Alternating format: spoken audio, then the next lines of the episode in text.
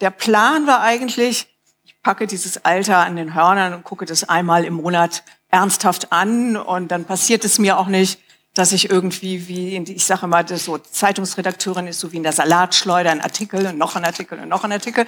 Und plötzlich dachte ich, ist es dann aus? Nein, ich will das jetzt angucken. Und während ich das anguckte, wurde es immer mehr Stoff. Und es wurde ganz viel Stoff, auch aus meiner Kindheit. Und ähm, es war eigentlich toll. Ähm, äh, ich habe dann beschlossen, ich mache ein Buch. Und zwar nicht aus den Kolumnen, sondern ich schreibe über Altern an sich und was mich so beeindruckt äh, am Alter, was mir Angst macht, ganzen Erinnerungen und so weiter. Und da ist dann dieses ähm, dieses kleine pinke Bändchen von gekommen, äh, rausgekommen. Ich muss noch sagen, bei dem bei der Kolumne, man brauchte immer so einen herzhaften Kolumnennamen. Äh, und wir haben dann immer ganz lange überlegt, wie nennen wir diese kleinen Stückchen übers Alter. Aber es klang alles so orthopädisch und unangenehm und äh, und irgendwann so, dann wird man so ganz albern, weil man merkt, man kommt da nicht vom Fleck. Und dann habe ich gesagt, ich nenne das jetzt endlich Vintage, damit äh, ich sage so, what the fuck irgendwie, endlich Vintage.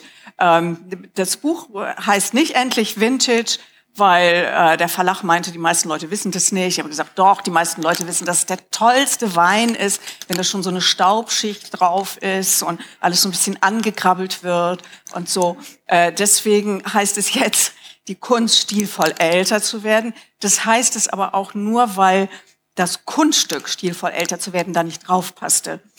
Äh, weil eigentlich möchte ich sagen, Junge, Junge, es ist ein ganz schönes Kunststück, äh, älter zu werden. Und äh, das Eigentliche steckt in diesem Thema ähm, in der Unterzeile Erfahrungen in der Vintage-Zone. Äh, das Buch hat äh, geht so ein bisschen chronologisch vor. Es fängt so mit den kleinen Sachen an. Ein erster Block heißt erste Knitterung. Äh, und dann hat es Porträts, Begegnungen mit Leuten, die mir total Eindruck gemacht haben, wie sie das alles hinkriegen. Ähm, dann hat es viele Rückblicke. Ich weiß nicht, wie das Ihnen geht, falls hier jemand auch ist, der älter ist. Ähm, man, man, äh, man guckt so zurück und in meinem Fall zum Beispiel, und es in diesem Jahr äh, bewahrheitet sich das ja oder im letzten schon auf grausige Weise, man hat ja immer gedacht, man schafft so einige Sachen. Also ich habe zum Beispiel wirklich gedacht, schon meine Mutter war eine große Feministin, äh, ich war das auch. Neulich hat meine junge Kollegin aus der Dokumentation meine feministischen Artikel rausgeholt und es war so ein Stapel. Äh, dann dachte ich, na ja, die armen Kollegen, die ab und zu genervt waren, vielleicht haben sie auch recht. Aber dann jetzt MeToo und alles sowas. Und äh, diese Rückblicke ähm, hat schon auch, gucke ich so auch auf meine politische Arbeit äh, und denke, boah, so richtig weit sind wir eigentlich nicht gekommen. Äh, und dann nähert es sich äh, über die Kapitel tastend voraus und so weiter, ähm, dem, was dann irgendwann kommt. Ähm, und irgendwann ist natürlich so ein kleines Wort, ne? ist irgendwie so unspektakulär. Ähm, aber neulich passiert es, dass Manfred gestorben ist, ein wunderbarer Kollege. Und ich war sofort in Tränen aufgelöst und eine Kollegin sagte, jetzt fass dich aber mal, der war 74. Äh, und ich sagte, ja, du bist vielleicht gut, das ist in zehn Jahren. Äh, und das ist jetzt auch schon ein paar Jahre her. Und äh, die Vorstellung, dass mein Föter denkt so in fünf, sechs, sieben Jahren, ist völlig okay. Meier, Mann, ich war doch fast 70, ja. Ähm, also darum geht's zum Schluss. Und ich lese jetzt vielleicht einfach mal äh, das erste Kapitel aus Erste Knitterung. Das heißt, Sie wissen jetzt schon, worum es geht, Kollision. Neulich musste ich sehr lachen. Altern wird so obsessiv. In der Zeitung wurde eine Schauspielerin zum Thema Altern befragt. Überschrift Anfang 30. Und sie sagte, ich bin froh um meine Sommersprossen, weil man meine Falten nicht so sieht. Meine Falten Anfang 30. Ich wollte ja gar nicht weiterlesen und tat es leider doch. Ich las, die Frau ging jetzt früher ins Bett und sehe morgens trotzdem zerknittert aus. Ich dachte, Liebes, komm zum Frühstück, dann siehst du meine. Da stand etwas von einem 26-jährigen Markus, der klage, er bringe es nicht fertig, sich von seinen Teenie-T-Shirts zu trennen. Ja, warum? Aus latenter Angst vor dem Alter. Im Ernst jetzt? Und Ronja von Rönne, Autorin, ist so jung, dass die Feuilletons sie lange mit Jahreszahlen nannten, wie Ronja von Rönne, 23, 24 und so weiter. Sie las auf einem Literaturwettbewerb einen Text, der vor Alterspanik schon selber Falten warf. Zitat. Ich denke daran, wie ich mit meinem Vater auf einem Konzert im Olympiastadion war. Und dann denke ich daran, dass mein Vater altern und sterben wird und dass ich das miterleben werde und ich muss auch sterben und überhaupt alle. Und dann ruft Grönemeyer, Bochum, ich komme aus dir. Und ich fange an zu schluchzen. Also, was geht hier ab? Jetzt mal ganz jung gefragt. Es scheint diesen hysterischen Rutsch in Richtung Alter zu geben.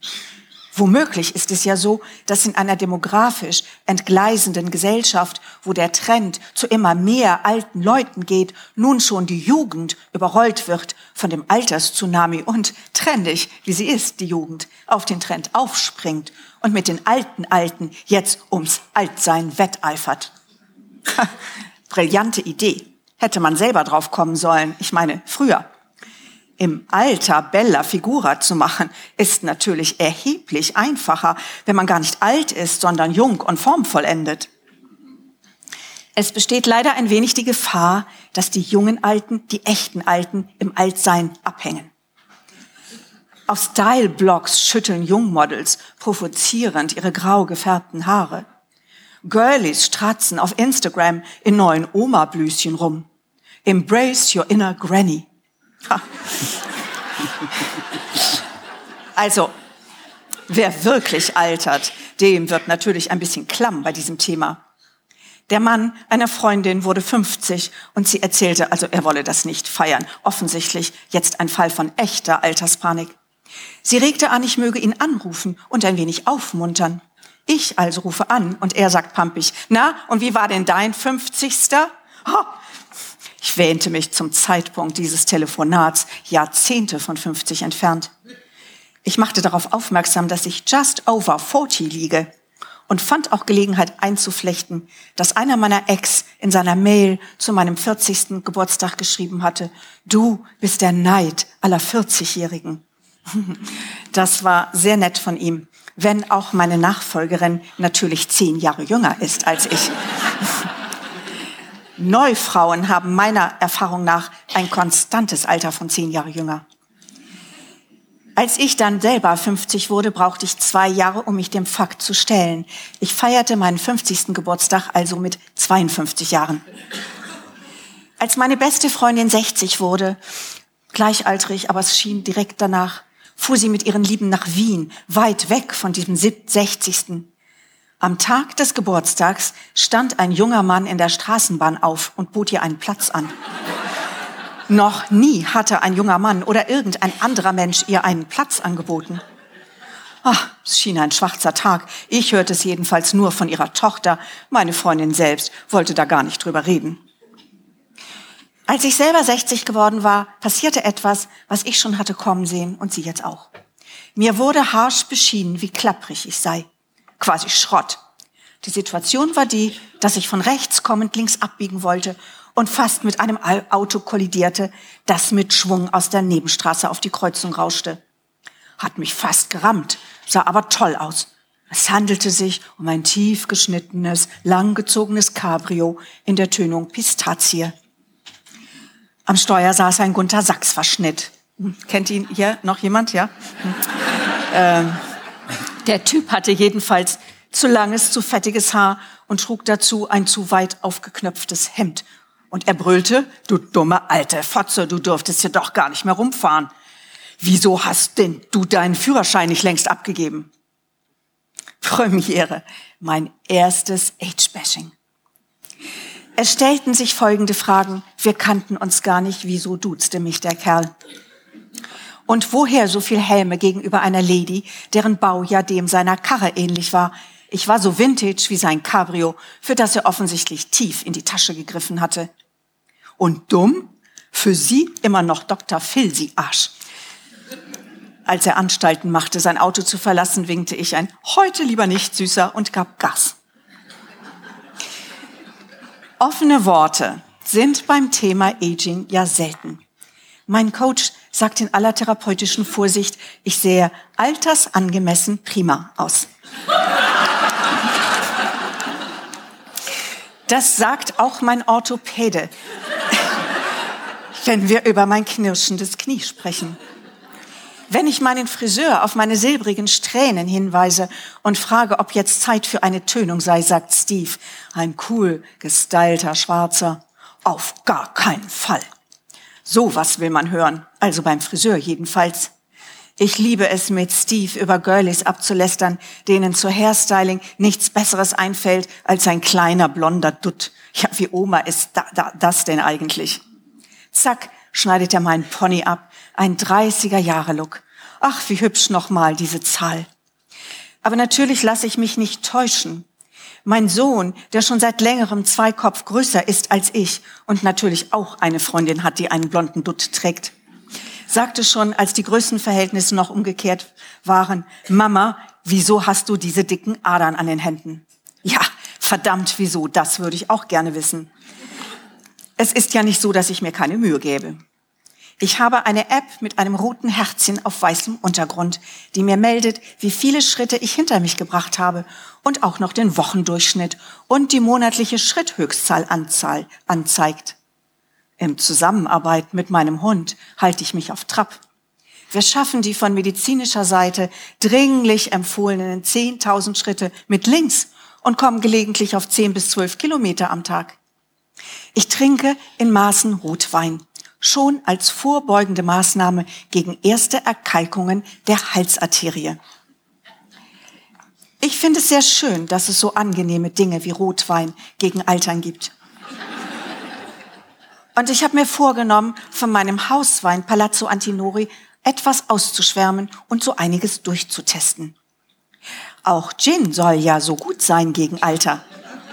Ich folge der Queen auf Twitter und fast jeden Tag gegen 17 Uhr heißt es Gin o'clock. Die Königin von England ist auf diese Weise über 90 Jahre alt geworden und ihre Queen Mom war auch eine Gin-Expertin und brachte es auf 102 Jahre. Gerne würde ich im Buckingham Palace mal nachfragen, ob man aus hofprotokollarischen Erwägungen stets bei Beefeater Gin geblieben ist oder auch mal Old Rudge Gin ausprobiert hat, dieses zarte Safranaroma und im Ausklang dann Koriander, Zitrone und Orange sowie gemahlene Mandel. Eine geschmackvolle, weiche Erinnerung an das alte Empire. Womöglich, aber politisch nicht korrekt. Als mir die erste Krampfader drohte oberhalb des linken Knies, übrigens lange bevor Söhne ein Thema waren, habe ich jeden Morgen stramme Fitnessübungen hingelegt. Selbst in diesem heißen Sommer auf den Kykladen stand ich morgens am Fenster mit Blick auf die schroff gezackte weiße Felsenküste, die seit Odysseus Zeiten in der Sonne liegt und offensichtlich weder nachgibt, noch irgendwie schwächelt oder hässlich nachpigmentiert und schwenkte mein Bein vor und zurück, vor und zurück, vor und zurück, vor und zurück. Das half, bis ich vor einigen Jahren dann eben doch beim Doktor um ein Venenstripping bat. Man will sich doch am Strand noch zeigen und nicht unter einer Burka Zuflucht suchen.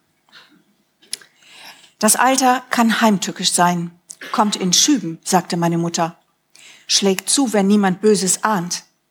Ich habe Freundinnen, die vom ersten Schub erwischt wurden, als sie 30 waren und sich seitdem die Haare färben. Mein Hund, Farbe Zobel, eine schwarzbraune Decke über fedrig geld, goldblonden Beinbehang. Hast du vergessen, Wenke. Äh, hat schon mit einem Jahr die erste weiße Strähne dort hinten, wo sich sein Haar so ganz niedlich professoral wellt. Er wird jetzt auch um die Schnauze herum etwas silbrig. Meine Kollegin Uschi sagt, das mache nichts. Jugend sei bei diesem Hund Charakter und würde bestimmt nie vergehen. das ist natürlich unsere aller Hoffnung. Aber sie trügt. Man kann die Leute verwirren, aber irgendwann ist der Punkt erreicht, wo die Karten auf dem Tisch liegen. Neulich am International Newark Airport in New Jersey beugt sich so eine dralle Schwarze, so eine mit einem festen runden Arsch, mir entgegen und sagt, Honey, don't misunderstand me. You do look good. Hm. Tatsache sei aber, wenn ich mich für das Seniorenticket für den Manhattan Transfer entscheiden könnte, hätte ich schon 2,50 gespart, bevor ich Manhattan auch nur erreicht hätte. Ein dröhnendes Lachen, als wären wir bei einer Gospelvorführung. Tja, was bleibt einem übrig, als betont fröhlich zuzustimmen? Vor einigen Monaten, es war schon wieder Geburtstag, und ich versuchte ihn wie immer stilvoll über die Bühne zu bringen. Cremant in der schönen Rosé-Variante und ähnlicher Schnickschnack. Erzählte ich dem Kind stolz, eine Kollegin hätte gesagt, die 63 sehe man mir jetzt echt nicht an. Kein Wunder, Mama, sagte das Kind trocken, du bist auch erst 62 geworden. so reiht sich jetzt plötzlich eine Niederlage an die nächste. Es altern natürlich nicht nur Frauen. Es ist ein offenes Geheimnis, dass die Angst vor dem Altern gerade Männern im Nacken sitzt, zu deren Genderausstattung es doch immer noch ein wenig gehört, keine Angst zu haben. Zitat. Ein betagter Mann ist ein klägliches Etwas, ein zerfetzter Mantel auf einem Stock. Es sei denn, die Seele klatsche in die Hände und singe und singe lauter, jedem Fetzen in ihrem sterblichen Gewand zum Trotz. William Butler Yeats, der größte aller irischen Dichter. Yeats ist im Geiste wirklich immer ein waghalsiger Revolutionär geblieben. Aber beim Thema Alter war er im Sound, wie in diesem Gedicht Segel nach Byzanz, doch ein wenig wehleidig. Der erste Satz dieses berühmten Gedichtes lautet, das ist kein Land für alte Männer.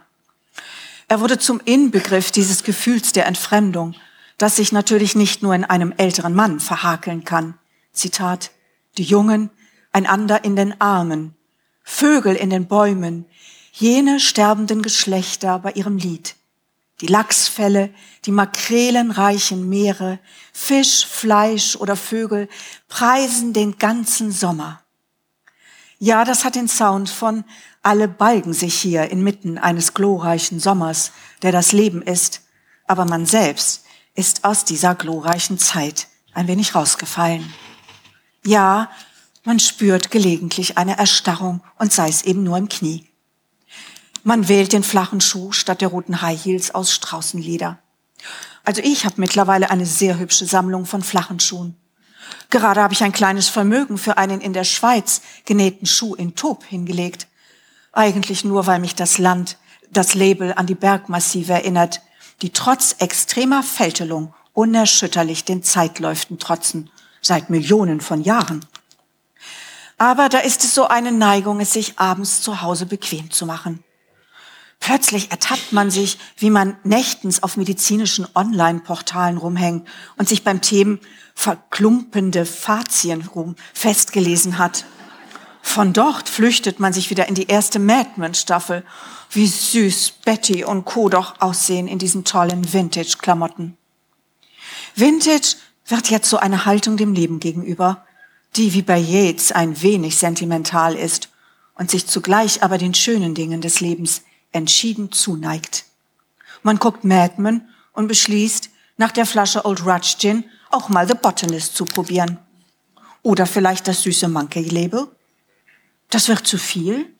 Da ist nun eine Dringlichkeit von wann, wenn nicht jetzt.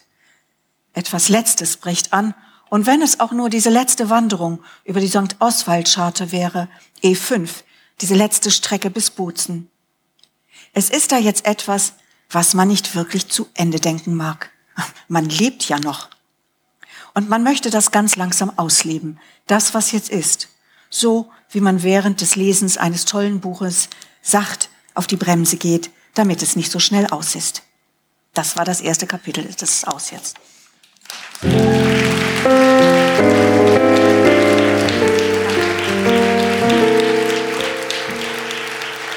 could show the world how to smile.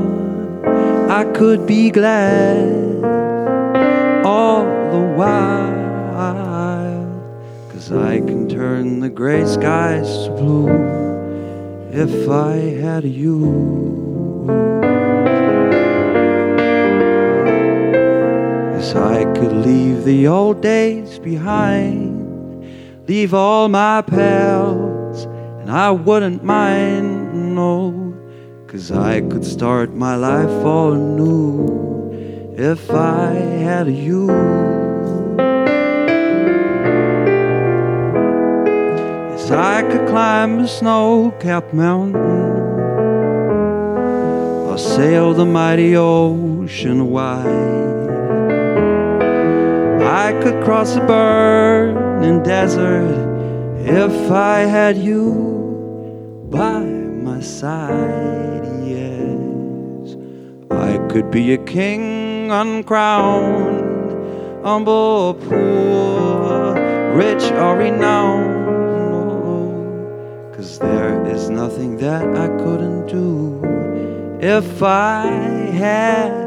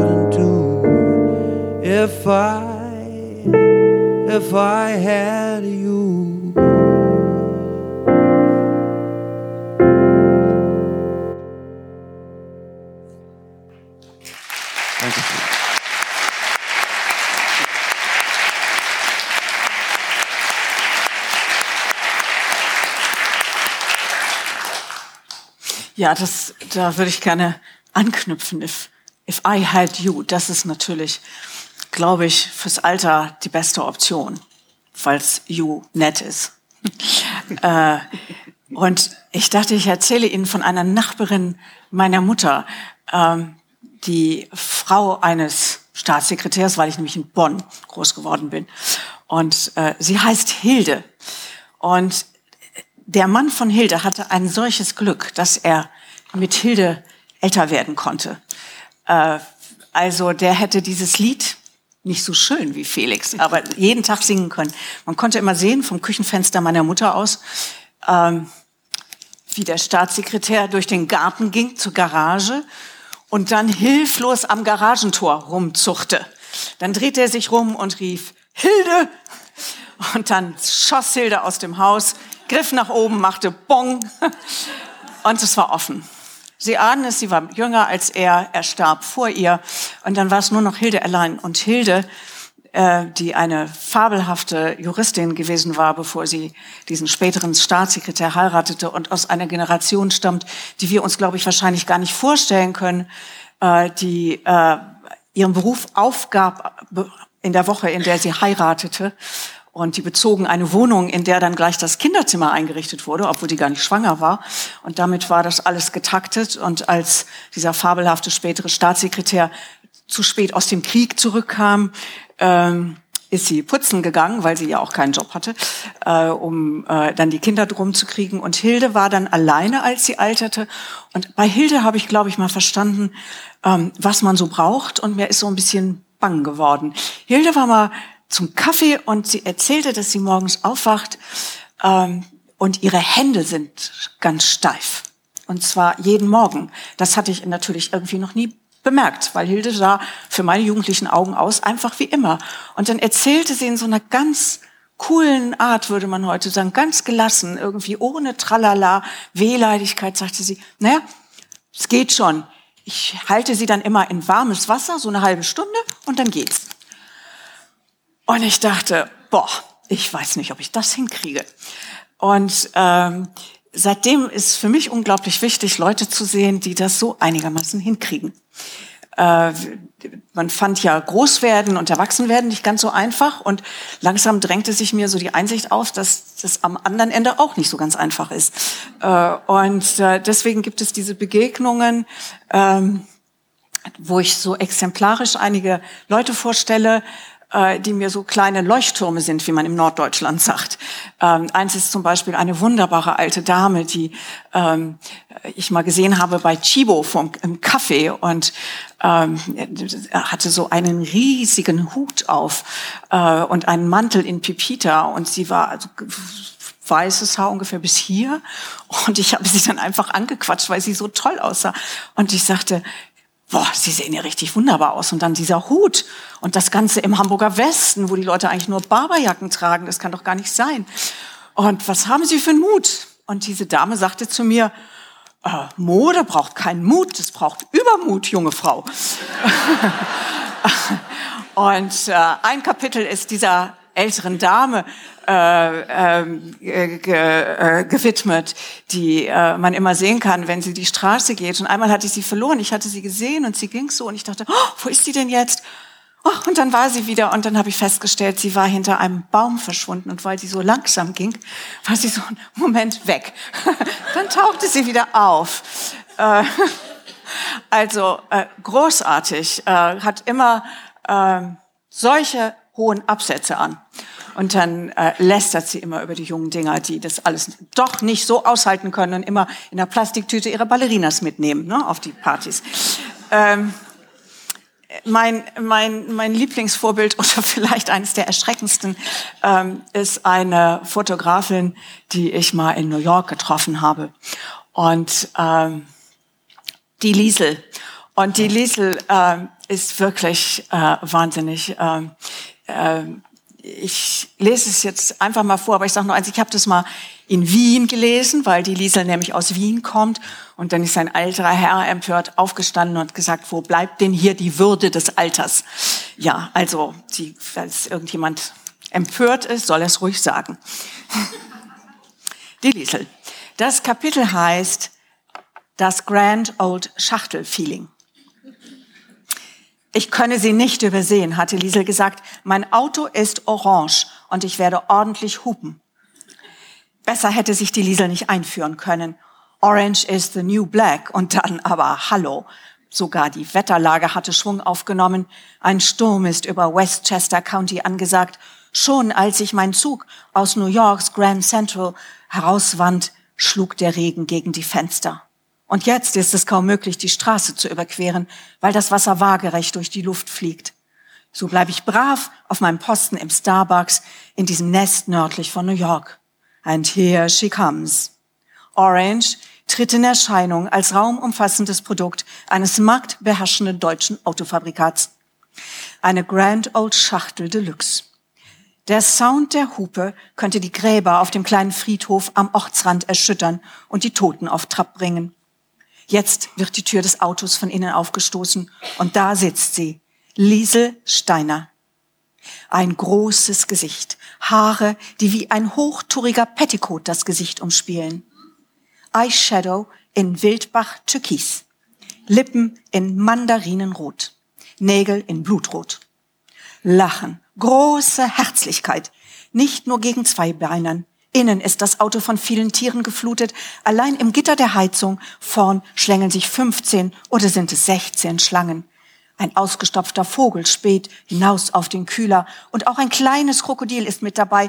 Dies ist ein Terrarium für seltsame, kostbare Arten. Man steigt in diese Arche nur ein und die Liesel sagt, sag einfach Liesel. Wer ist die Liesel? Im Abspann ihrer Mails hat sie es so formuliert. Liesel Steiner.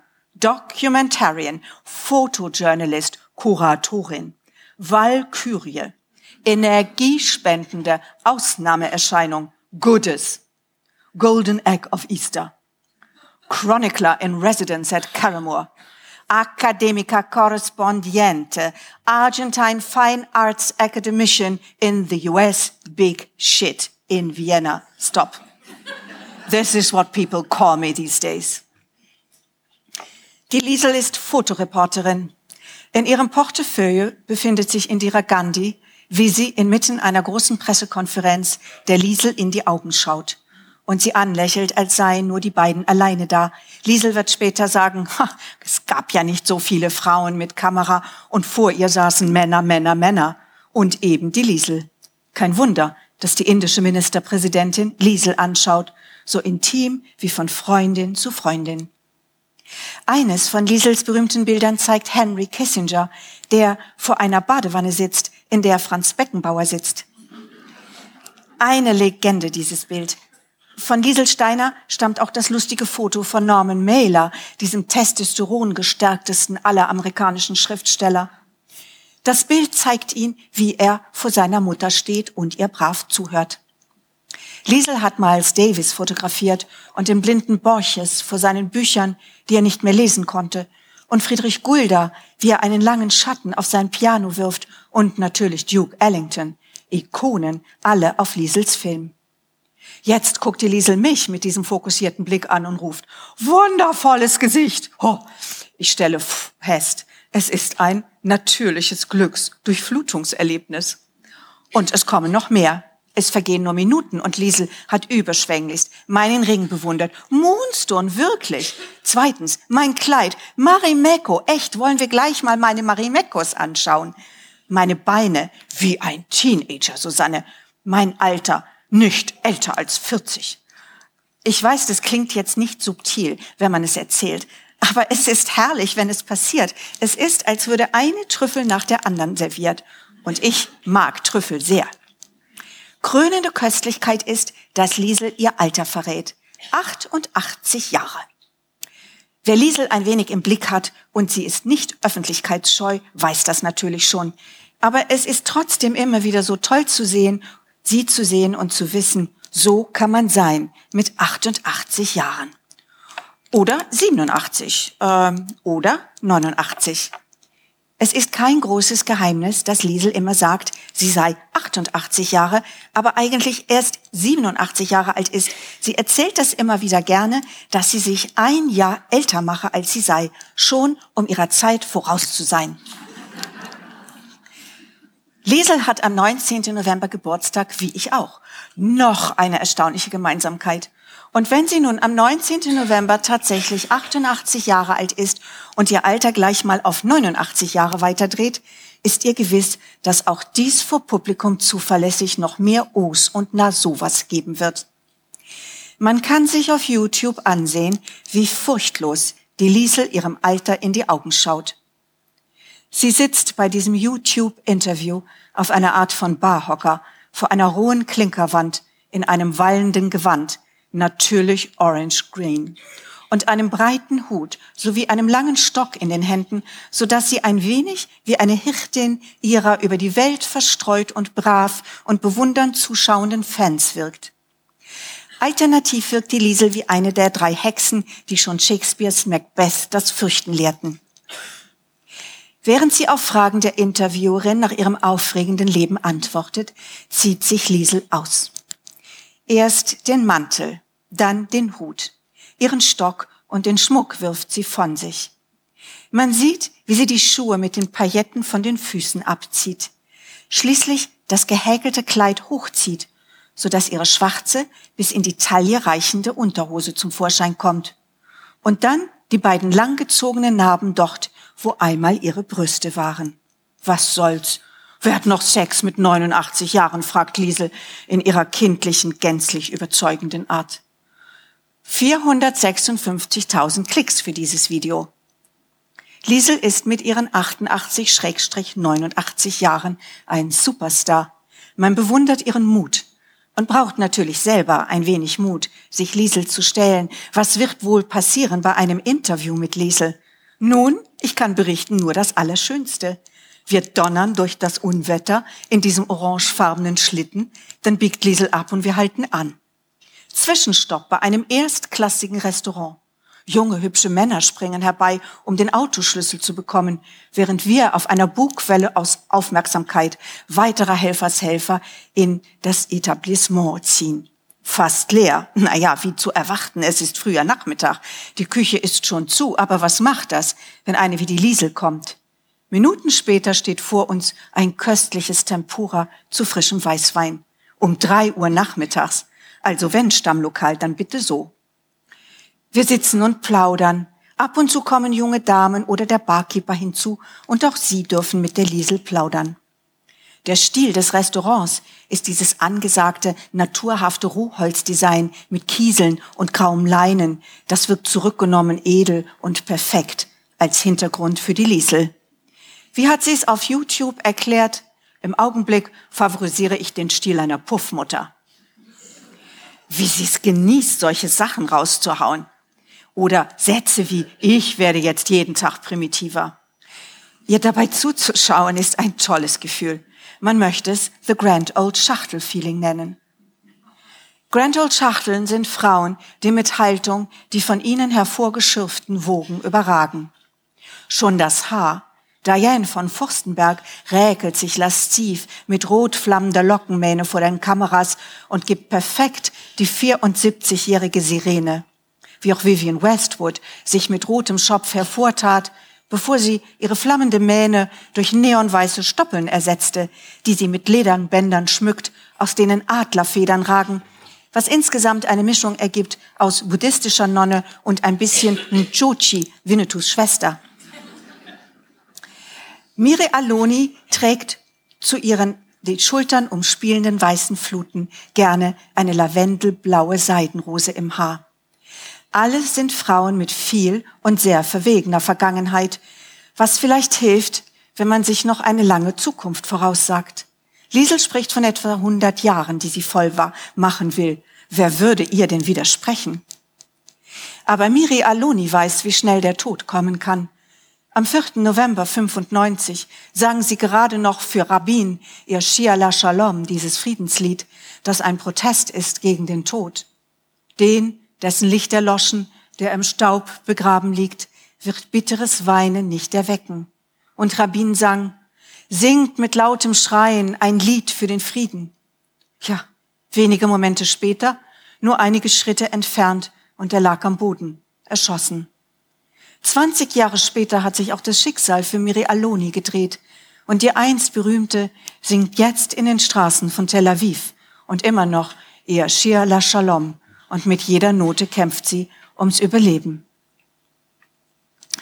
Wir sitzen in dem schönen Haus, das einer Freundin der Liesel gehört und das die Liesel hütet, wenn ihre Freundin in einem ihrer anderen Häuser ist, falls man es hüten nennen kann, wenn man irgendwo wohnt, bis, naja, auf so vier, fünf Tage im Jahr, an denen die Leute kommen, die eigentlich in dem Haus wohnen oder eben nicht, wie man es nimmt. Die Liesel ist eine Lebenskünstlerin. Wenn man wissen will, wie sie es hinbekommen hat, 88-89 Jahre lang nicht zu sterben, dann muss man sie hin anschauen. Sie hat ihren Mann überlebt, mit dem sie in Winchester County dieses herrliche Haus hatte, das sie nach seinem Tod verkaufte, und jetzt lebt sie eben bei ihrer Freundin in diesem weitläufigen Gelände von Haus, das sich an einen See schmiegt und in dem man über viele kleine Treppen hochgeht und viele kleine Treppen wieder heruntergeht um von einem Hausflügel oder einer Terrasse auf die andere zu gelangen. Wozu braucht man ein eigenes Haus, sagt die Liesel, wenn man solche Freunde hat? Neulich, als sie auf Europareise war und auf dem Flughafen von Bremen der Lieselsche Trolley geklaut wurde, mit allem Gepäck, Koffern, Klamotten, Mappen mit ihren Bildern, die Leica, einfach alles weg. Da waren die Menschen um sie herum verzweifelter als Liesel, die buchstäblich nur noch dabei hatte, was sie auf dem Leibe trug aber muss man nicht irgendwann sowieso alles abgeben? Slogan, don't be possessed by your possessions, Susanne. Tja, das ist also ihre Art, das Alter an den Hörnern zu packen und darauf zu reiten, wohin auch immer. Gebrechlich, Beschwerden, na klar, ich bitte dich, in dem Alter. Was genau, Liesel? Der Rücken, der Krebs. Aber sie sagt, sie hasse diese Unsitte, wenn andere einen ständig bedüddeln sollen wollen, nur weil man 88 Jahre alt ist oder eben 89 Jahre. Freundinnen, die ihr alles abnehmen wollen. Oh. Sie sagt, wenn etwas nicht geht in meinem Alter, kann ich doch drum bitten, oder? Alles andere führe zu teuren Verwicklungen. Kürzlich ist sie gefallen, allerdings gut gefallen, weil eben nichts gebrochen. Ja, und was passierte gegen ihren Willen? Sie wurde von Eifrigen ins Spital gebracht dort um 500 Dollar erleichtert. Es wurde ein MRI gemacht für weitere unzählige Dollars und es zeigte sich, gar nichts war gebrochen. Nach drei Wochen war alles wieder gut, nur das ganze Geld war weg. Wir sitzen Knie an Knie auf der Treppe, die von dem Küchentrakt zur Diele hinunterführt und um uns herum sind Fotos gestapelt. Sie blättert sie durch. Das Strandgut der Jahre, Louis Armstrong in kurzen Hosen, die Arme sehnsuchtsvoll erhoben.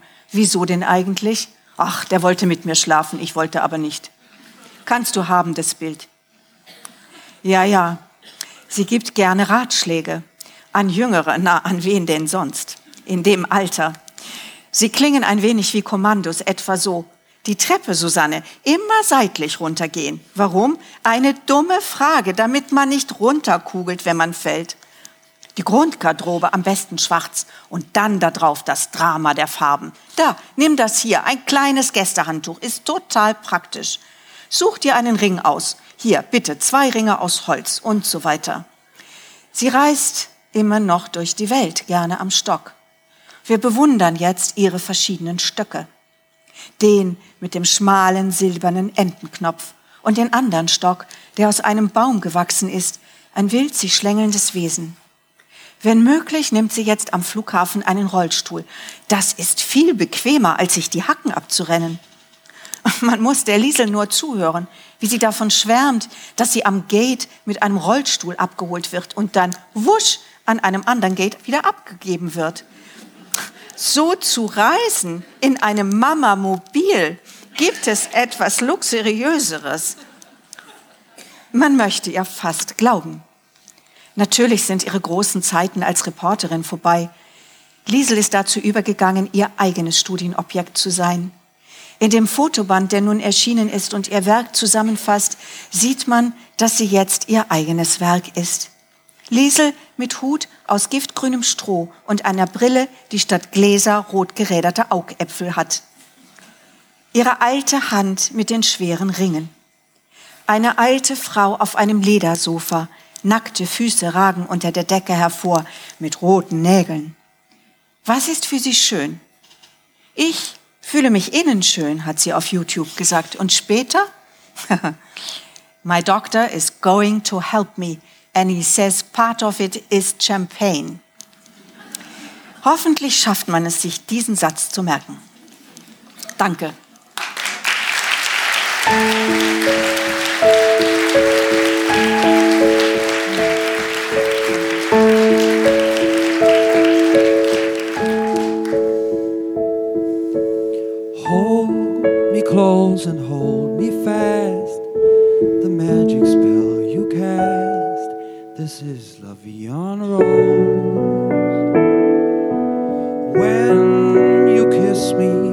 Sighs, and though I close my eyes, I see La Vie Rose.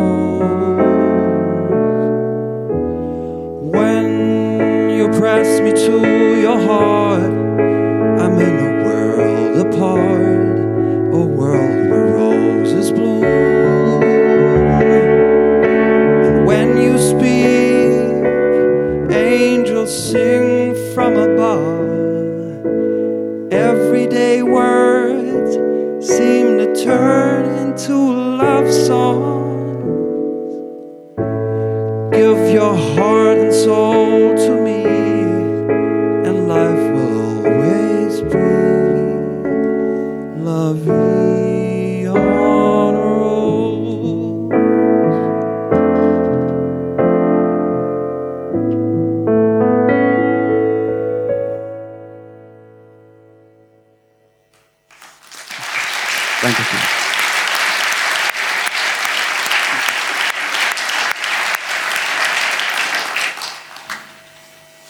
Ja, das hatte ja schon so einen kleinen Mollklang.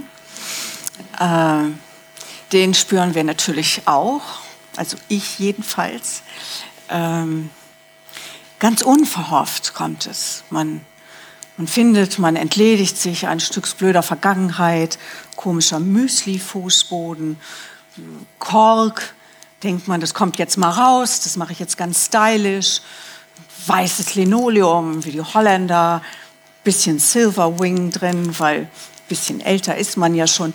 Und dann kommt dieser Fritze und sagt, äh, ja, wollen Sie das auch unter dem Schrank haben? Ja, ich würde das ja empfehlen, wissen Sie, weil wer dann nach Ihnen kommt, dann hat der da schon Linoleum. Ne?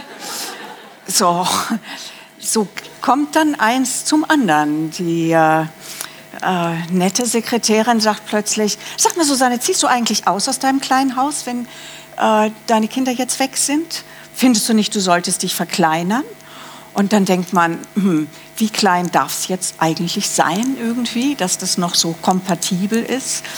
Ähm, und äh, man ist immer wieder erstaunt, wie viele Leute doch darüber nachdenken, anders als man selber, weil man sich selber ja irgendwie nur morgens, mittags und abends im Spiegel sieht. Die sehen einen immer. Äh, und äh, wie vielen Leuten doch dann so Sachen auffallen. Also ich kaufe suche Stiefel, ich wollte schon immer Gaucho-Stiefel haben und es war so ganz einfach, nicht mit so einem Schnickschnack. Dann sehe ich die endlich und dann sind die unfassbar teuer. Und dann sage ich zu dem Typ, sagen Sie mal, die sind ja wahnsinnig teuer. Und dann sagt der Typ, die halten aber, Sie brauchen einfach dann keine weiteren Stiefel mehr zu kaufen.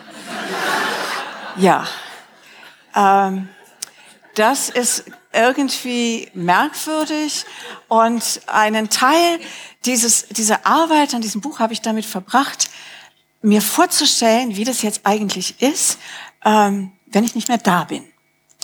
Äh, ist ein Grund vielleicht, warum meine Kinder das Buch nicht so toll finden. Mein Sohn sagte, es ist merkwürdig, seiner Mutter dabei zuzugucken, wie sie sich vorstellt, dass sie verschwindet. Ähm, aber es ist ja doch eigentlich ganz äh, realistisch. Und ähm, seitdem habe ich so einen kleinen Radar, wenn ich rumgehe. Fallen mir überall so merkwürdige Sachen auf. Also mir fällt zum Beispiel auf, ich in einer schönen Altstadt bin, wie in Stockholm, in Gamla Stan, kennen Sie vielleicht diesen schönen alten hohen Häuser, und die gucken alle so auf einen runter und man guckt da hoch. Und früher habe ich gedacht, oh, was schöne Häuser. Und jetzt denke ich, die Häuser denken, weißt du was, wir sind schon ganz schön lange hier und wir werden auch noch lange hier sein, wenn du nicht mehr hier rumläufst. Äh, und äh, das ist natürlich irre. Das ist einfach äh, frech, dass die Welt einfach so weitergehen wird. Ähm, und äh, alles Mögliche lässt man zurück. Also diesen, diesen ganzen Feminismus, Sie haben es vielleicht mitgekriegt, im Bayerischen Land, Landtag, die Frauenquote deutlich rückläufig, äh, so die ganze MeToo-Diskussion. Äh, ich weiß, dass ich mal als junge Journalistin habe ich mein erstes Sachbuch im Literaturressort besprochen und da hatten zwei ähm, Wirtschaftsexpertinnen äh, die Kurve des Fortschrittes des Feminismus so ähnlich behandelt wie irgendeine äh, Kurve eines äh, Unternehmens, eine Gewinnkurve, eine Fortschrittskurve und hatten so alles eingegeben. Und als sie äh, damit fertig waren, sahen sie etwas anderes als ich. Ich als junge Frau dachte immer, naja, so im mittleren Alter ist das alles erledigt. Ähm, die waren der Meinung, dass äh, das ungefähr noch 275 Jahre dauert, äh, bis die Frauen gleichberechtigt sind in diesem schönen Land unter der Bedingung, äh, dass es keine Rückschritte gibt.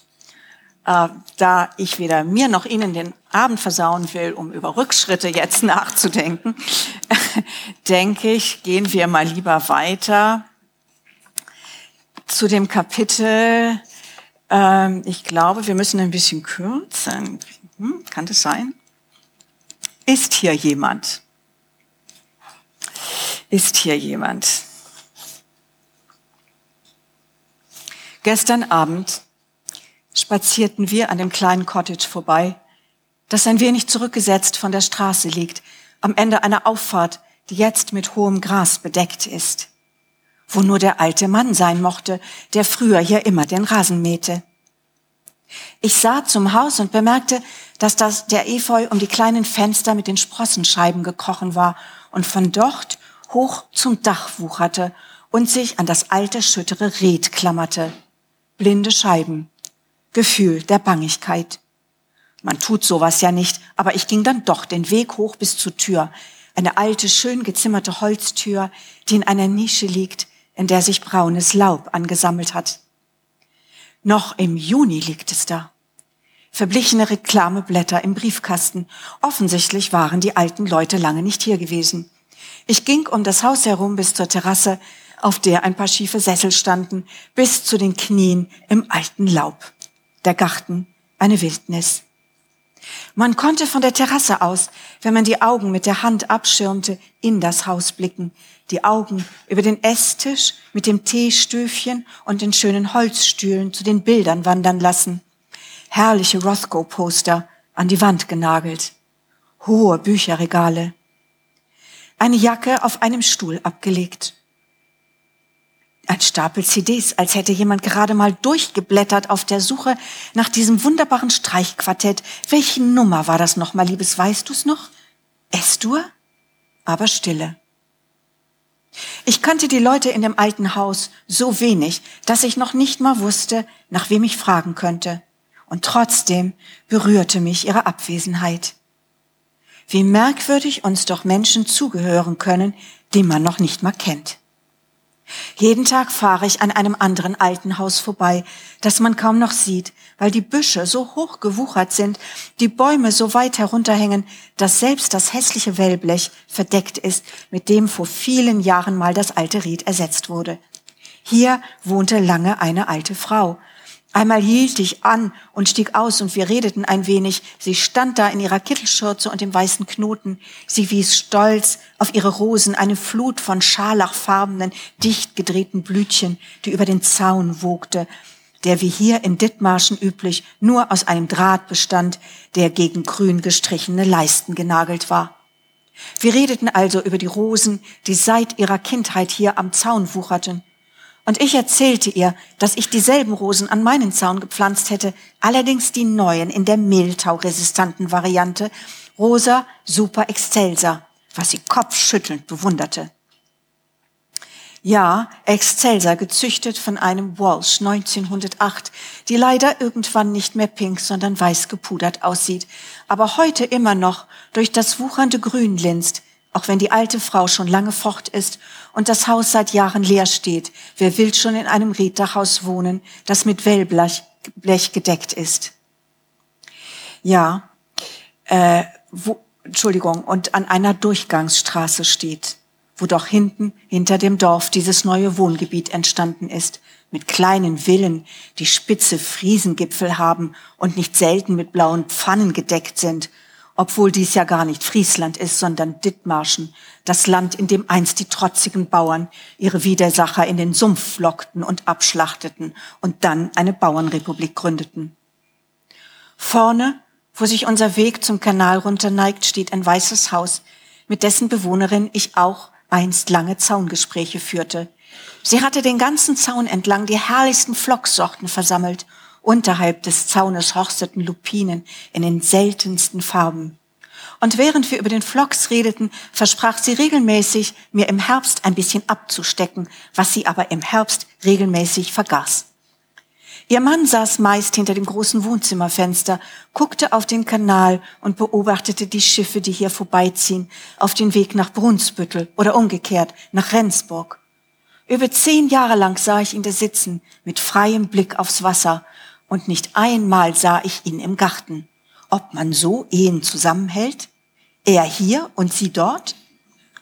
Ich hörte, der alte Mann sei ein großer Erfinder und habe viele Patentanträge beim Patentamt in Kiel liegen. Vielleicht dachte er sich diese Dinge aus, während er auf die Schiffe wartete.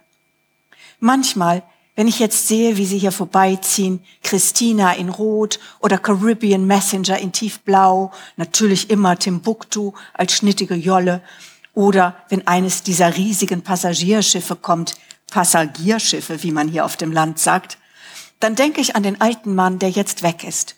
Und der, wenn er noch da wäre, heute durch eine ganze Flotte von Orchideen äugen müsste, die auf der Fensterbank angedockt haben und ihm den Blick aufs Wasser verstellen würden. Er ist aber weg, der alte Mann, und seine Frau auch. Die neuen Bewohner haben eine neue Terrasse gebaut, ordentlich, massive Posten, alles orange gebeizt, ein Dach mit gewelltem Plastik, daneben Rosenbäumchen. Und der Pflox am Zaun ist weg. Vorne an der Bushaltestelle das langgestreckte, in einem schmalen Spitze auslaufende dreieckige Grundstück, auf dem ein älteres Paar unermüdlich grub und harkte und pflanzte, bis es den Garten in jedem Jahr wieder in einen Wahnsinn von Päonien, dann Margeriten, endlich lodernde Herbstastern verwandelt hatte. Tja, heute eine Rasenplatte dieser Garten. Die beiden Alten weg. Und binnen eines Jahres war alles verschwunden, was sie Jahr für Jahr hingezaubert hatten. Die neuen Leute leben nun ihre Fantasie aus. Sie ist offensichtlich durch eine Sehnsucht nach Pflegeleichtigkeit geprägt. Mittlerweile haben sie sogar den größeren Teil der Rasenplatte zuwuchern lassen und mähen nur noch ein Handtuch vor der, Stra vor der Terrasse. Und der alte Mann, der neben der Schule wohnte, der immer morgens auf der Bank saß, wenn wir vorbeizogen, ist auch weg. Auf der Bank saß neulich eine junge Frau mit Kind, womöglich ein Enkelkind, überlegte ich, und fragte nach dem alten Mann. Aber hallo, ich kenne keinen alten Mann, jetzt sind wir hier, sagte die junge Frau schnippisch. Ja, ja, ein Mensch ist in seinem Leben wie Gras. Er blüht wie eine Blume auf dem Feld, und wenn der Wind drüber geht, ist sie nimmer da. So formuliert es der Psalm 103 auf seine elegante, eindringliche Weise. Gärte, Gärten sind wie Träume, man schlägt die Augen auf und weg sind sie. Manchmal versuche ich mir vorzustellen, wie die Welt aussehen könnte in hundert Jahren nach mir. Das will mir natürlich nicht gelingen. Es ist ja auch sehr schwierig. Neulich sah ich in einer Picasso-Ausstellung ein Bild des Künstlers als Kind mit seiner Familie. Die Frauen der Familie trugen geschnürte Mieder und lange Röcke. Nie hätten sie sich vorstellen können, mit welchen leicht geschürzten Musen sich der kleine Pablo nur ein paar Jahrzehnte später ablichten lassen würde. Frauen mit nackten Schultern und zwar nicht im Puff. Aber dann doch diese Gruppe von Prostituierten, die er später malte, Demoiselles d'Avignon, Frauen als kubistische Würfel, Nutten als Auftakt einer neuen Kulturepoche? Es ist vielleicht kein Mangel an Fantasie, der die Menschen hemmt, die nicht klarsichtig wie Picasso sind, die Zukunft in den Blick zu nehmen. Es ist vielleicht ein zu viel an Furcht, sich auf dieses fremde Terrain zu begeben. Wofür man keinen Grund hat, man wird ja nicht mehr da sein. Man wird, wie der Psalm sagt, verwehen wie die Blumen. Neulich hatte ich ein interessantes Erlebnis. Ich möchte es jetzt nicht Nahtod nennen. Sagen wir, es war eher eine kleine Übung zum stilvollen Verschwinden im Garten.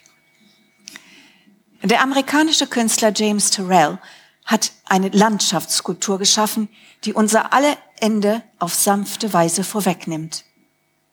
Es ist eine riesige, mit Gras ausgekleidete Schale. Sie liegt eingebettet in einem Garten der Liz Art Foundation im Süden Irlands. Am tiefsten Punkt der Schale befindet sich eine Steinbank. Sie sieht etwas beunruhigend wie ein Katafalk aus, zugegeben. Man legt sich dann darauf und das Herz klopft. Man fühlt sich den Mächten auf einem Altar dargeboten. Und dann wird alles sehr still. Also natürlich nur, sofern man keine geschwätzigen Begleiter mitgebracht hat. Man schaut dann in dieser Stille hinauf in den Himmel und man sieht nicht mehr die Bäume und auch nicht mehr die Blumen und das Gras. Man sieht nur noch diese Unendlichkeit des Kosmos, der sich über einem wölbt und man ist ganz allein und nur der Kosmos und man selber sind noch da. Ein Gefühl der Reinheit. Und dann, vielleicht ist es nur eine Sinnestäuschung oder aber auch der geschärften Wahrnehmung, dann spürt man, wie sich der Himmel zu einem herabsenkt und umhüllt. Einfach so. Also, man braucht, wenn man dann wieder aufsteht und in sein Leben zurückstapft, schon eine kleine Weile, um sich von dieser Empfindung wieder zu erholen. Aber sie ist sehr schön. Und nach einer kleinen Pause würde man am liebsten sagen, jetzt nochmal. Danke. Cause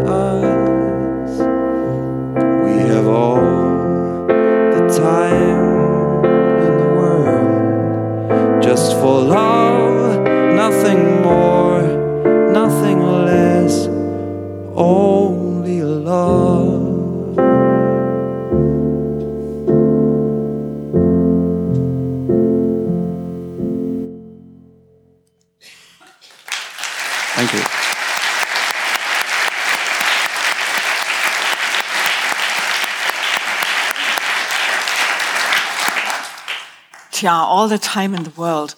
Ähm, die Frage ist ja immer, wie viel davon gibt es denn eigentlich? Ne? Das äh, wissen wir nicht so richtig und wir, weiß nicht, ich mache mir darüber manchmal Gedanken, aber noch mehr hat es mich berührt. Ähm, ich war vorgestern im Schwarzen Kaffee in Berlin. Das ist so ein Hipsterplatz, wo so rohe Klinkerwände sind und ziemlich unverputzt und ganz viele Hipster rumsitzen. Und ich las da schön auf meinem iPad meine Zeitung und es war alles cool. Und nebenan waren diese jungen Leute und äh, diese jungen Leute reden ja immer so laut irgendwie. Äh, und plötzlich hörte ich, wie der eine sagte, also ich mache mir jetzt solche Sorgen, wisst ihr, also die ist 50 geworden, ne? Da, also wirklich, ich meine, jetzt muss man langsam mal überlegen, wie lange schaffen die das eigentlich noch? Ja, sagt der andere, also mein Vater, 65, sage ich dir. Also wir haben neulich mal zusammengesessen und haben mal so überlegt, äh, wie gehen wir da jetzt eigentlich damit um, ne? Dass die so älter. Und ich dachte, ach du liebe Güte, ich muss jetzt meine Kinder fragen, ob sie sich auch solche Gedanken machen.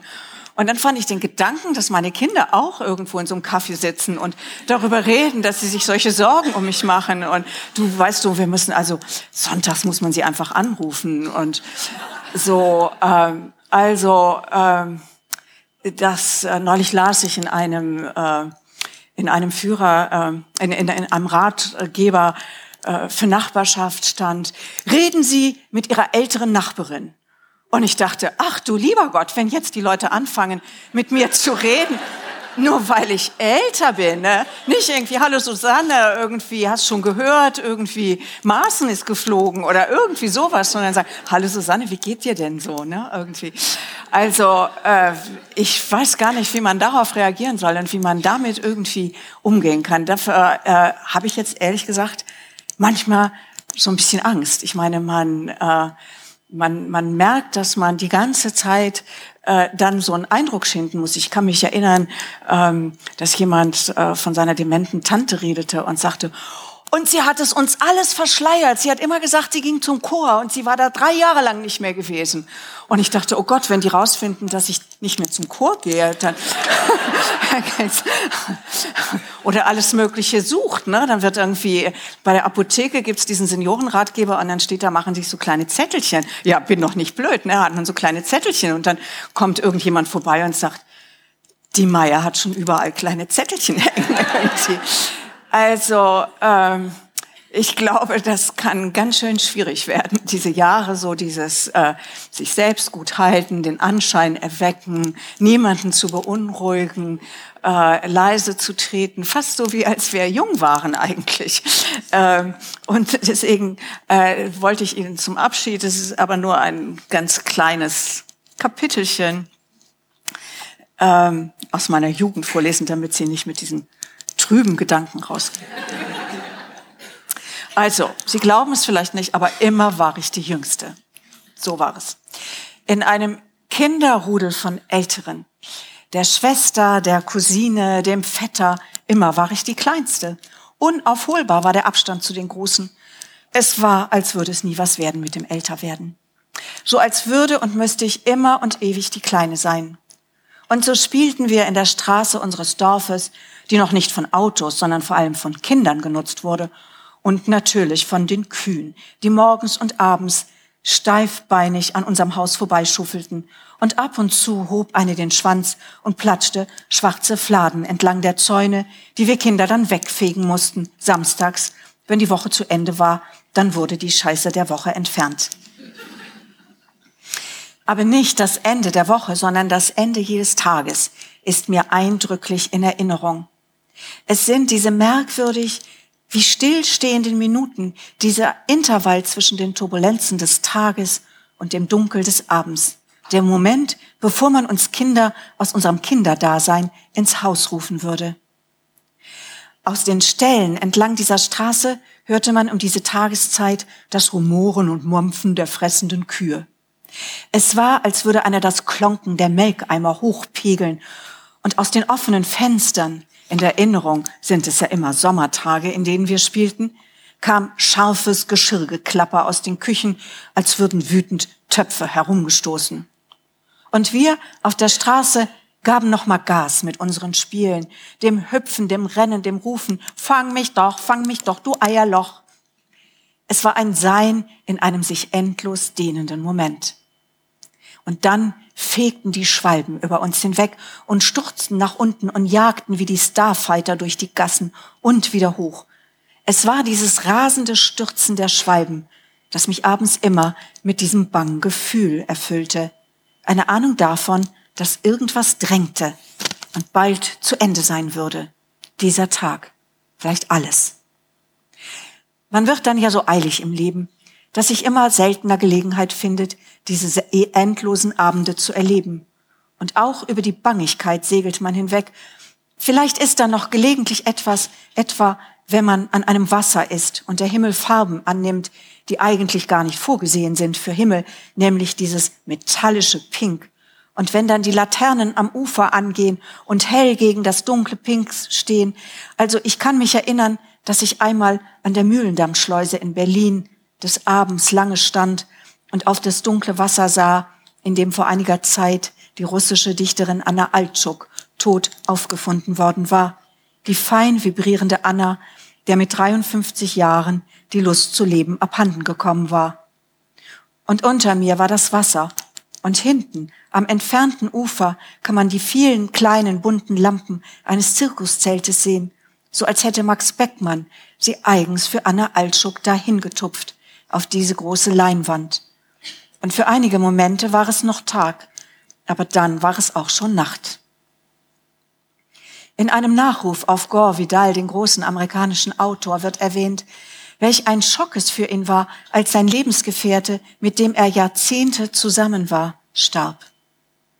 Howard Austin habe von seinem Bett zu ihm, seinem geliebten Gore, aufgeschaut und gesagt, ging alles ganz schön schnell, oder? Und Gore Vidal habe gesagt, ja, ja, mein Lieber. Der Satz, als ich ihn las, erfüllte mich wieder mit diesem Schwalbengefühl, dem Dreuen eines Umschlags nach einem ganz schnellen Flug. Den ganzen Tag lang ist man gerannt. Wenn man zurückblickt, sieht man auf Jahre, durch die man regelrecht gestürmt ist.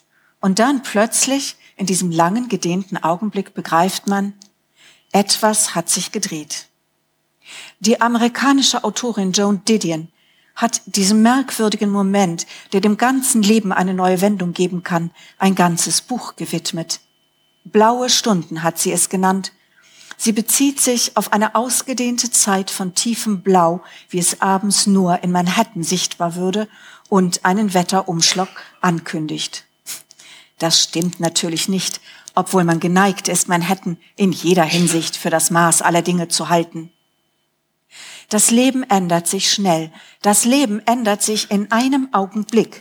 schrieb Joan Didion als erste Sätze, als sie ihr Buch über den Tod ihres Mannes John Gregory Dunn begann, der an einem Abend in seinem Sessel tot zurücksank, während Didion ihm gerade einen Whisky mischte. Sie kam mit dem frischen Whisky in der Hand zu ihm und er war schon nicht mehr da. Nun, auch ganz im Norden Deutschlands sind etwa diese Momente, in denen der Tag nochmal Luft holt, von einem geradezu türkisblauen, wie in hinter Glasmalerei leuchtendem Himmel unterlegt. Und wie in meiner Kindheit im Rheinland stürzen auch in Dithmarschen, wo man immer schon das Meer spürt, die Vögel aus diesem Blau hinunter und jagen über den Garten. Der Tau ist dann schon überall und man sieht nicht, was sie jagen. Vermutlich sind es ja Mücken. Aber da man es nicht sieht, scheint es sich um eine Geste zu handeln, absichtslos übermütig, voller Eleganz. So sollte vielleicht das Alter sein, absichtslos und übermütig. Danke. Viel Spaß.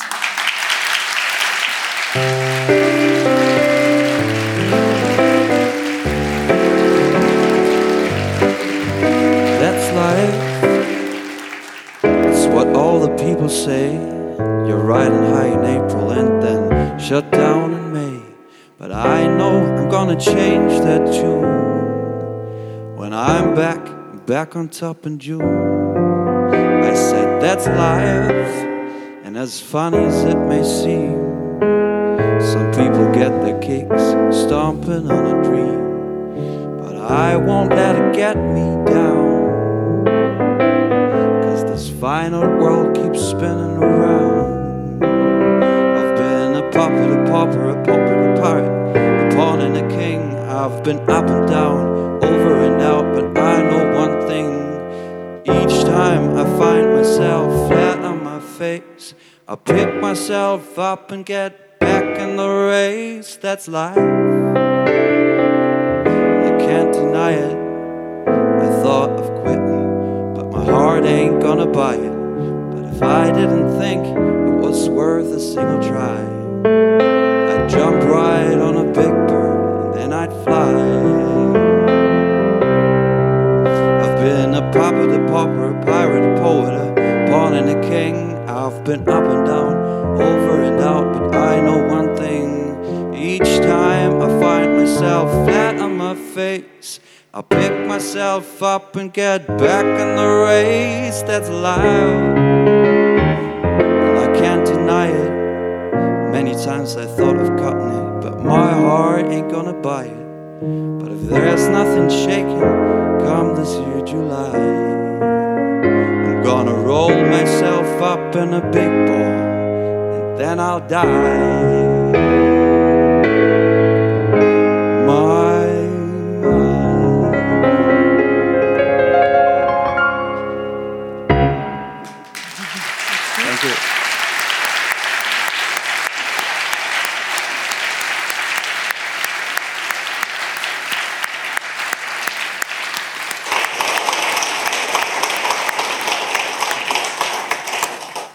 Susanne, ähm, du hast eben ähm, bei dem letzten Kapitel erzählt, dass du früher die Jüngste warst. Für uns, ähm, die jüngere Generation in der Zeit, bist du auf jeden Fall eine der Größten. Ähm, und du äh, fehlst sehr, weil sie ist seit einigen Wochen nicht mehr regelmäßig bei uns. Ähm, was Sie ähm, hoffentlich noch nicht merken und auch noch ganz lange nicht merken, denn sie schreibt immer noch regelmäßig die Männerkolumne bei uns.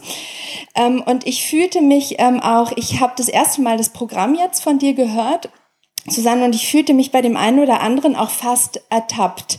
Ähm, ich war es nämlich auch, die immer mal wieder bei dir im Büro vorbeigeschaut ist. Nicht wie im äh, Seniorenratgeber, um zu gucken, ob noch alles ähm, die Vitalzeichen richtig sind, sondern ähm, um mit dir so einen kleinen Plausch zu halten. Weil ein Plausch mit Susanne, der führt einen vorbei an Siri Hustvedt, an Yoko Ono und man fängt so an ähm, mit den äh, nicht durchschlafenen Nächten des kleinen Kindes und man kommt bei diesen Geistesgrößen vorbei, weil du einfach ein sehr spannendes Leben ähm, schon jetzt ähm, gelebt hast. Wenn man sich mit Jüngeren unterhält, dann kommt man höchstens mal bei Böhmermann oder Kim Kardashian vorbei.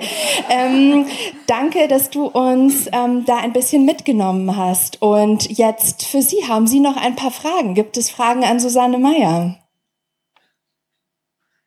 Hier vorne. Ja.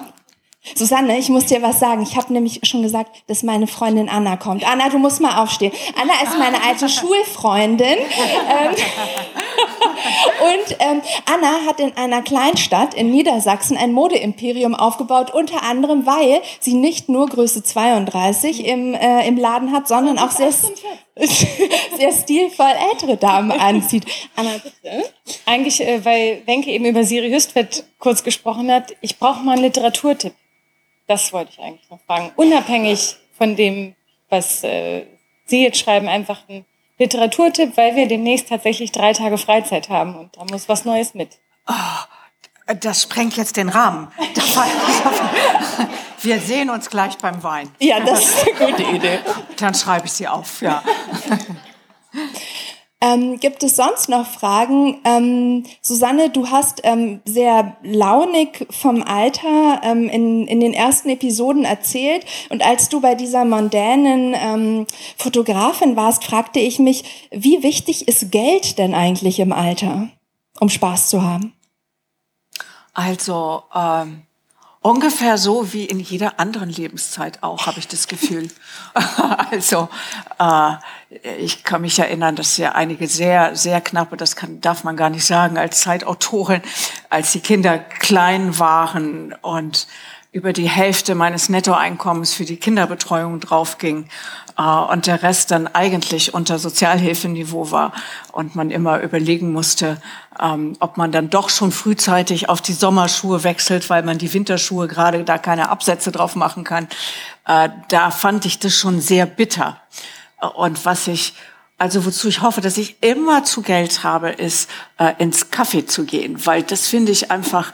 Ich bin jetzt auch viel in Berlin. Also äh, Eva Elus, ein wunderbarer Lektüre-Tipp, natürlich sofort. Eva Elus hat äh, ja viel über die Liebe und Konsum und so weiter geschrieben und das, das könnte man, glaube ich, auch sagen übers äh, Alter. Also natürlich haben ältere Leute machen diese Wahnsinnsreisen alle, nicht alle, aber viele. Ähm, und meine schönsten Reisen gehen immer ins Kaffee, wo man so eine Art Semi-Öffentlichkeit hat, wo man die Leute so halb kennt und wie so ein, so ein großes Wohnzimmer. Und die Vorstellung, keinen Geld für den Kaffee Creme zu haben, das wäre schon richtig bitter. Du hast in, in den Texten eben hast du ein bisschen anklingen lassen, dass du dich schon manchmal ähm, von äh, der, nicht unbedingt von der Jugend, sondern manchmal von der Sturm- und Drang-Rush-Hour, also der, den Mittelalten auch ähm, diskriminiert fühlst. Ähm, wie, wie kommt es denn? Eigentlich aus meiner Perspektive gibt es doch eine totale, ein totales Aufleben auch des Vintage und auch der ähm, Silver Ager. Und es ist ja eigentlich die neue Zielgruppe. Fühlt man sich da nicht so richtig willkommen im Leben? Nein, das fühlt man sich eigentlich nicht, weil man, äh, man also man von einigen natürlich schon. Äh, witzigerweise habe ich das Gefühl, dass äh, ganz junge Leute irgendwie so total offen sind und ohne Vorurteile. Ähm, aber äh, ich höre schon auch, dass über ältere Berufstätige so von Altlasten hörte ich neulich mal. Ja, sowieso ist ja eigentlich so eine Altlast. Und dann denkt man so, ah ja, das wird irgendwie nur abgewartet, äh, bis sie so äh, in die Rente gehen. Und es gibt in diesem, in diesem Buch das, äh, da gibt es äh, zwei Kapitel. Das eine heißt Ich als Peinlichkeitsfaktor und das andere heißt Ich als Witzfigur. Und es gibt einfach, äh, also ich als Peinlichkeitsfaktor, äh, das ist natürlich, dass den Leuten alles Mögliche peinlich ist, wie man sich anzieht. Darf, kannst du das eigentlich noch tragen? Also man, man unterliegt so einer ständigen Zensur, äh, Zensur eigentlich. Das finde ich irgendwie unglaublich. Und die, äh, man, es gibt auch so eine Entmündigung. Du hast wahrscheinlich gar nicht gesehen, dass es dieses, dieses Geschäft in derselben Straße neben der Zeit gibt für Seniorenbedarf. Und da gibt es ein Handy, das schreibe ich, oder schreibe ich in diesem Ich als Witzfigur, äh, als Peinlichkeitsfaktor. Da gibt es ein Handy, was ich, glaube ich, vor etwa acht Jahren aussortiert habe. Das wird dort angeboten und da steht extra große Tasten. Äh, und dann steht, dass der Trafo äh, tatsächlich kostenlos mitgeliefert wird. Und dann denke ich, das kann doch wirklich gar nicht wahr sein. Und tatsächlich ist es so in dem Kapitel Ich als Witzfigur, äh, äh, habe ich mich mal umgeguckt, wie das Bild der alten Leute in der Öffentlichkeit ist. Und es ist natürlich lachhaft. Ich habe, ich hatte damit angefangen, dass ich alte Frau dachte, ich kann hier einfach mal googeln, so kriegt man vielleicht ein paar Ideen. Und dann kam so alte Frau lustig, dachte ich, ja, gut. Und dann war irgendwie sowas wie, ich sage mal, so eine sibirische Bäuerin mit so teigigem, sonnenlosen Gesicht, mit so drei Zähnen, die so guckte und ähm, darunter stand, alte Frau lustig machen. Und es gibt jede Menge von YouTube-Filmen, die äh, alte Frauen verarschen, besonders viele alte Frauen. Alte Männer sind dann eher so bisschen kämpferisch, die bauen für den blöden kleinen Raser von nebenan so eine Straßensperre, wenn er darüber fährt, explodiert sein Auto. Ähm, aber die alte Frau ist einfach dämlich. Also da gibt's so ein Video, da sagt, äh, da checkt die Frau ein, ihren Flug, und die Stewardess sagt, so, und jetzt aufs, bitte aufs Band. Und die schmeißt sich aufs Band, statt ihren Koffer da drauf zu stellen. Und das finde ich irgendwie schon irre, weil, weil geflogen wird einfach seit Jahrzehnten. Oder diese ganzen Geschichten mit, mit dem, äh, mit dem Computer, so als könne man da gar nichts. Ich habe, das Kapitel endet mit so einer Szene, wo Steve Jobs als alter, Gott, vielleicht dann eben nicht toter Mann bei seiner Firma vorbeikäme und jemand sagt, hast du diesen alten Trottel gesehen? Was will der eigentlich hier? Äh, und der hat das Ganze erfunden. Und äh, das finde ich schon manchmal unglaublich beklemmt, wie, wie so Kompetenz abgesprochen wird. So. Ähm, liebe Susanne, wenn es sich, ah, da, sehr gut. Sonst hätte ich jetzt zum Wein übergereitet. Nein. Den verdienen wir uns noch. Es gerne ins Mikro, weil wir nehmen es auch auf. Okay. Erstmal möchte ich mich ganz herzlich bedanken. Ich war kürzlich bei den Tagen der Freunde der Zeit in Hamburg und fand das schon ganz toll. Und ich finde auch diesen Abend wunderbar inspirierend. Ich hätte jetzt eine Frage an Susanne Meyer bezüglich des Feminismus. Das ist doch etwas, was mich auch, wir sind etwa, schätze ich mal, gleich alt, bewegt, weil ich doch empfinde, dass ich etwas geschafft habe in meinem Berufsleben, was wenig gewürdigt wird von jungen Frauen. Es wird so vieles als selbstverständlich angesehen, was heute da ist, was sie ohne Kampf gewonnen haben, weil wir voranmarschiert sind. So würde ich das zumindest sehen, ja, aus meiner Perspektive. Und was können wir tun, um klar zu machen, was wir geleistet haben, damit die jungen Frauen heute da sind, wo sie sind. Ja, ich habe das, ich empfinde das auch oft so und habe das auch lange so empfunden. Äh, man kann natürlich sozusagen äh, die Brennweite auch ein bisschen ändern. Man kann auf bestimmte Frauen gucken. Man kann zum Beispiel Margarete Stokowski, die dieses wunderbare Buch Untenrum frei äh, geschrieben hat, oder Meredith äh, Half äh, von der Süddeutschen, die jetzt ein Buch über Streit geschrieben hat.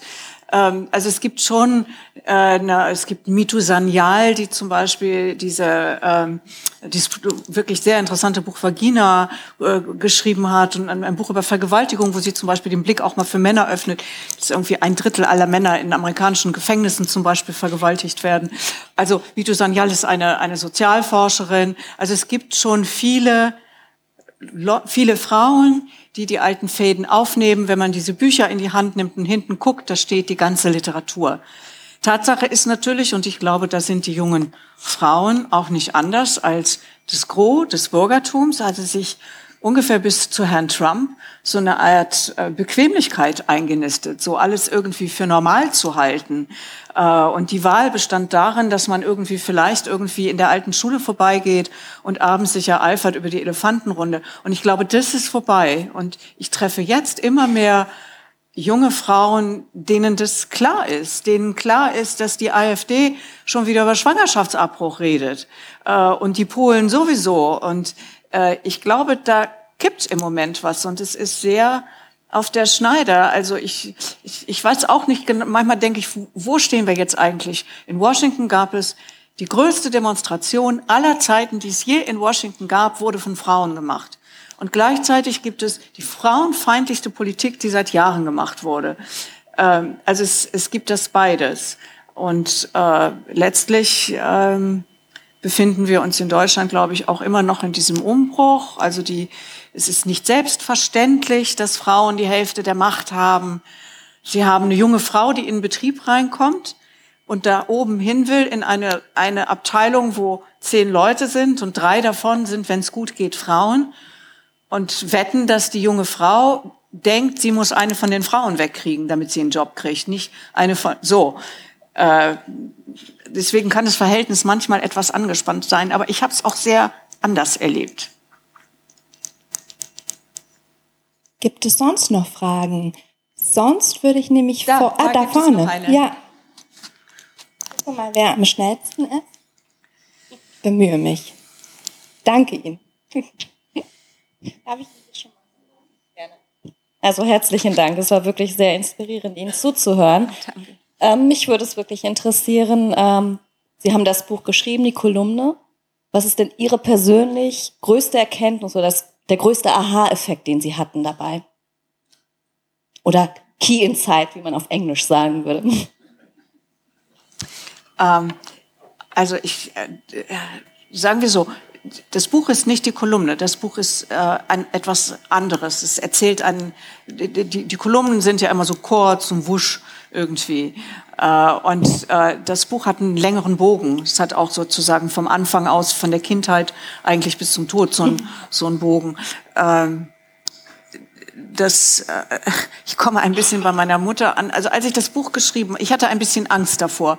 Und dann habe ich das geschrieben und äh, während ich das geschrieben habe, ging es mir total gut. Das, war- da fühlte ich mich irgendwie prima. Ich hatte das Gefühl, ich gucke die Sache an und so Auge in Auge kann ich irgendwie diese Gespenster bannen. Und äh, kaum war das Buch zu Ende, habe ich gemerkt, dass mir doch ein wenig bange wird. Und mein Gefühl ist, dass dass man das immer angucken muss. Ich weiß, es gibt verschiedene Strategien. Die Leute eine sagen, ach Susanne, du doch nicht.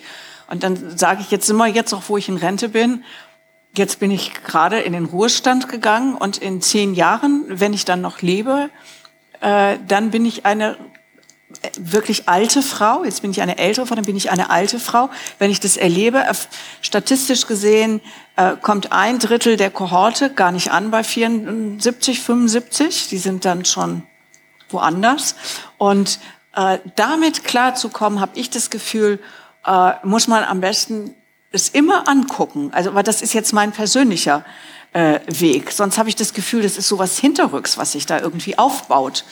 Äh, und das Schwierige finde ich, dass man kaum mit jemandem da wirklich drüber reden kann, außer so von, in so einem Auditorium.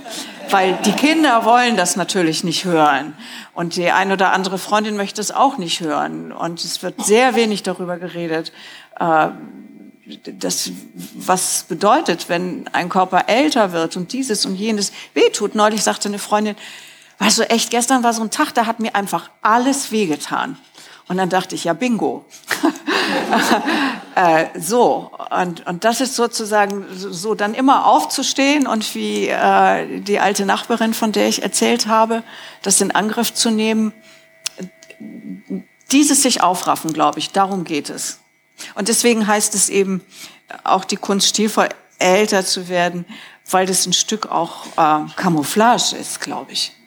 Also wie ja auch im Dings so, äh, wie, äh, wie die Liesel sagt, Beschwerden, Schmerzen, na klar, bist du bekloppt? Ich bin ah, 89, natürlich tut alles weh. Und dann dieses trotzdem, das finde ich so irre. Bitte. Ähm, liebe Susanne, bevor wir jetzt dem Anti-Aging frönen bei äh, Rotwein draußen Ja. im, ähm, im, in der Bar, du hast auch noch ein paar Bücher mitgebracht, oder?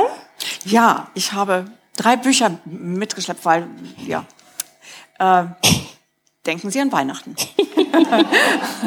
Dies ist das Buch, aus dem ich äh, Ihnen drei oder vier Kapitel vorgelesen habe.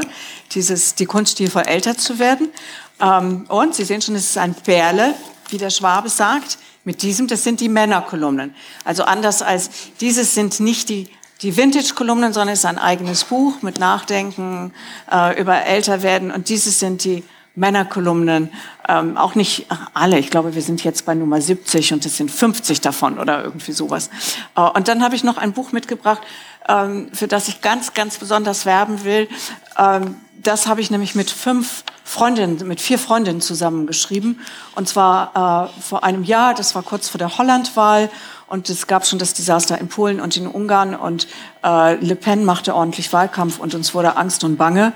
Und dann hat eine Freundin, Gabriele von Arnim, die auch Journalistin ist, gesagt, also wollen wir da jetzt irgendwie einfach zugucken? Man muss doch irgendwie was tun. Dann haben wir ein Wochenende uns zusammengesetzt und gedacht, was kann man eigentlich tun, damit äh, die Leute wieder ein Gefühl dafür kriegen, dass diese Demokratie was ganz Kostbares ist und dass man sie erhalten muss und dass man was tun muss dafür, dass, sie, dass man sie leben muss, diese Demokratie. Ähm, und dann hat Elke Schmitter vom Spiegel, die dabei war, gesagt, ich kann nicht immer Nachhilfe geben für kleine Kinder und das ist nicht mein Ding. Und so, dann haben wir uns überlegt, dass wir eigentlich das tun, was wir so halbwegs können, nämlich schreiben. Und dann hat also Gabriele und, und Elke Schmitter und Christiane Grefe auch von der Zeit und Evelyn Roll von der Süddeutschen, wir haben beschlossen, ein Buch äh, so zu, ja, zur Ehrenrettung der Demokratie zu schreiben. Das heißt, was tun? Demokratie versteht sich nicht von selbst und es hat zehn Kapitel. Was bedeutet, jeder von uns musste zwei schreiben. Jeder hat in den Topf gegriffen und sich zwei rausgeholt. Und es war total interessant für uns alle, dieses Erlebnis. Und diese zehn Kapitel sind da versammelt. Der, ähm, der Erlös, es kostet auch nur zehn Euro, der Erlös geht an Reporter ohne Grenzen.